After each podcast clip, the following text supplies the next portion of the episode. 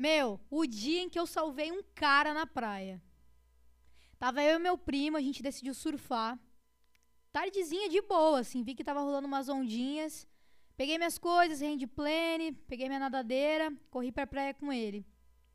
Nesse dia até levei a GoPro, porque eu falei, pô, vai rolar um material bacana aí pra gravar, né? Vai ter umas ondinhas, dá pra fazer algo pro canal. E aí a gente entrou na reta de casa, começou a surfar, acho que deu uma horinha de surf. A gente tava sendo meio que levado, assim, pela, por uma correnteza natural, assim, sabe? Uma lateral de boa, assim. E aí tinha dois caras, banhistas, no inside ainda. Tava. Os caras estavam falando alto pra caramba lá, conversando e tal. E eu não gosto muito quando isso começa a acontecer, sabe?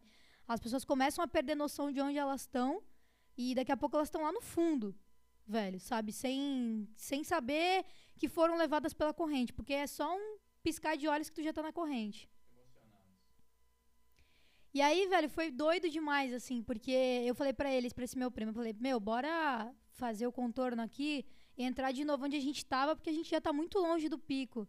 Melhor a gente voltar lá pra reta, até porque lá tá melhor do que aqui. Tá quebrando mais onda, a gente tá sendo muito levado. E aí, nessa história, a gente voltou para onde a gente estava no começo, a gente continua a surfar, eu estava gravando algumas coisas pro canal. E, e aí daqui a pouco a gente começa a ouvir grito, tipo, eu tava com um protetor de ouvido assim, mas eu consegui ouvir gritos. E aí meu primo olhou para mim e falou: "Você tá ouvindo isso?" Tirei, né, porque aquele protetor dá uma abafada assim de leve. E aí tinha uma pessoa gritando socorro, socorro, velho. Só que sabe aquele momento que tu tipo, que, que tu faz agora? É socorro mesmo ou é viagem? Porque se tem uma parada que me incomoda na praia, é quando a galera começa a se empolgar e começa a fingir que tá se afogando, sabe? Tipo, levanta o braço, fala socorro. Tipo por aquelas brincadeirinhas de adolescente. Tem adulto que faz isso, cara. E aí o bombeiro, o guarda-vida que tá lá na praia, fica, tipo, super apreensivo, já corre para salvar. E a gente que tá surfando, que, que quer ajudar de alguma forma essa pessoa, também não sabe se é real ou se é uma brincadeira. E, e aí foi muito louco porque realmente estava uma pessoa pedindo socorro. Era aquele cara, um daqueles dois que eu falei, que estavam lá no, no inside. E o cara tava com o braço erguido lá, se afogando para valer, numa distância, sei lá, meu, de uns 100 metros, 200 metros, que dava para ver tudo isso acontecendo, sabe? E dava para ouvir o tamanho do desespero do cara. E foi, e, e, foi muito coincidência, assim, mas, tipo, no, em 2019, eu cheguei pro Capitão Carlos, do Corpo de Bombeiros de Fernando de Noronha, e falei assim para ele: Meu, eu quero muito aprender a resgatar alguém no dia que eu tiver só de nadadeira. Porque alguns anos atrás, uns cinco anos atrás, eu fiz um curso, é, o Salva Surf, que se chama aqui em São Paulo, onde o Corpo de Bombeiros te ensina a resgatar uma pessoa se tu tiver com uma prancha. Um longboard, um stand-up, um bodyboard, uma pranchinha, né, uma, uma fanboard. Mas eles não te ensinam a resgatar com o nadadeiro. Até porque não é recomendado você salvar alguém, né? Sem você estar tá com um objeto flutuante, se você não tiver as técnicas, né? É, adequadas. E, e, só que isso sempre ficou comigo, assim, essa curiosidade em saber como ajudar alguém se eu não tenho um aparato flutuante, se eu tô ali como body surfer só com a minha nadadeira ou no máximo com a minha hand plane. E eu cheguei pro capitão e falei, capitão, eu quero muito aprender, tipo, será que você não consegue dar um curso, me ajudar nessa questão? Até porque às vezes eu tô em picos isolados, em praias que, que são reservas naturais, que o acesso à população de forma geral é difícil e não, muitas vezes não tem a supervisão do guarda-vidas. Ou então eu tô aqui mesmo no meu pico de casa, que é muito frequentado, bomba demais, principalmente nas férias, no verão e nos finais de semana, né? Por causa da galera da capital. E muita gente não sabe nadar, não sabe lidar com o mar. E aí você vê afogamento acontecendo a todo instante. Só que os guarda-vidas, eles, poxa, eles não conseguem dar conta, né? Imagina que a, a cada minuto tem gente se afogando, é todo um deslocamento para aquele ponto, e aí do outro lado tá acontecendo também isso. Então a gente que surfa super pode ajudar nesse tipo de situação. E aí o capitão, junto, juntamente né, com outros guarda-vidas lá da ilha de Noronha, é, me deu esse curso, me ensinou as técnicas de abordagem e salvamento para que eu pudesse fazer o resgate só com nadadeira. Só que aí você imagina que eu aprendi isso meses antes dessa história que eu tô contando. E eu não precisei usar tirando o curso. Então eu só fiz essas técnicas, só fiz essas abordagens de salvamento aquático quando eu estava no curso, quando eu estava ali no aprendizado. Depois disso eu nunca mais usei, né? Ficou só na minha memória. E aí nesse dia eu fiquei é, naqueles segundos que você tem para decidir o que tu faz. Ou você salva a pessoa, ou você paralisa e não faz nada. E aí já, já se passavam, assim, mais de, sei lá, meu, devia ser tipo seis horas, era bem final de tarde, então quase não tinha ninguém na praia, uh, né, como guarda-vida, sob a supervisão ali do, do local. E, pô, eu falei, deixa eu, deixa eu fazer alguma coisa pra essa vítima, por esse cara. E aí falei pro meu primo, dá aqui teu braço. E aí, tipo, peguei o braço dele, puxei com tudo. E aí ele ficou meio que sem entender o que eu tava fazendo, sabe? Mas na verdade eu tava recapitulando o que tava na minha memória. Como é que eu salvava? Porque foi ensinada a técnica, né? Você pede o braço da vítima antes de acalmar, né? Na verdade, você acalma primeiro, depois você pede o braço. Aí você traz essa pessoa para você, para ela flutuar uh, de barriga para cima, né? Olhando pro, pro céu. E você vai carregando, se deslocando com essa pessoa até a areia. E aí eu lembrei como fazia e tudo mais. E eu falei, não, bora lá ajudar o cara. E aí a gente foi nadando.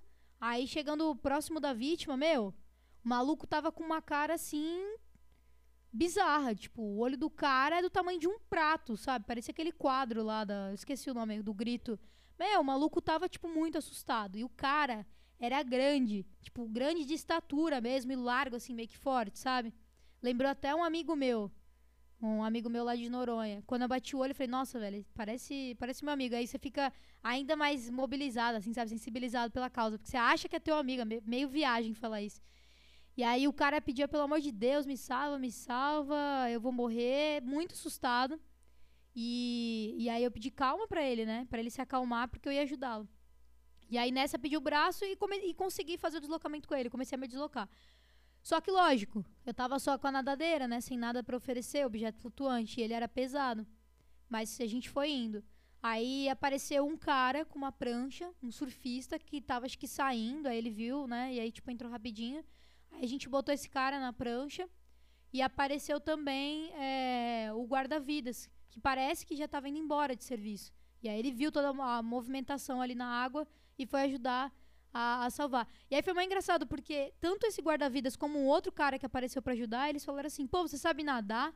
Só que eu achei que eles estavam falando comigo, sabe? De olhar assim, ah, tá só de nadadeira. Às vezes a galera vê a gente só de nadadeira e não sabe o que a gente vai fazer, não entende que a gente vai pegar onda. Acha que a pessoa tá ali nadando e nem sabe como lidar com o mar e as, os, os fatores que influenciam as condições. E aí eu falei, ah, sei sim, pô, sei, tá pegando onda. Ele, não, não, tô falando com o cara, tá falando com a vítima, né? E acho que o cara falou que não sabia nadar. E aí foi questão de segundo, porque é o que eu falei, a gente tava ali, é, viu o cara, os dois caras no inside, mas sei lá, foi a gente nadar um pouco para longe para pegar a onda e daqui a pouco esse cara tá ali longe, longe, longe, sabe? Tipo, corrente de retorno levou o cara brutalmente.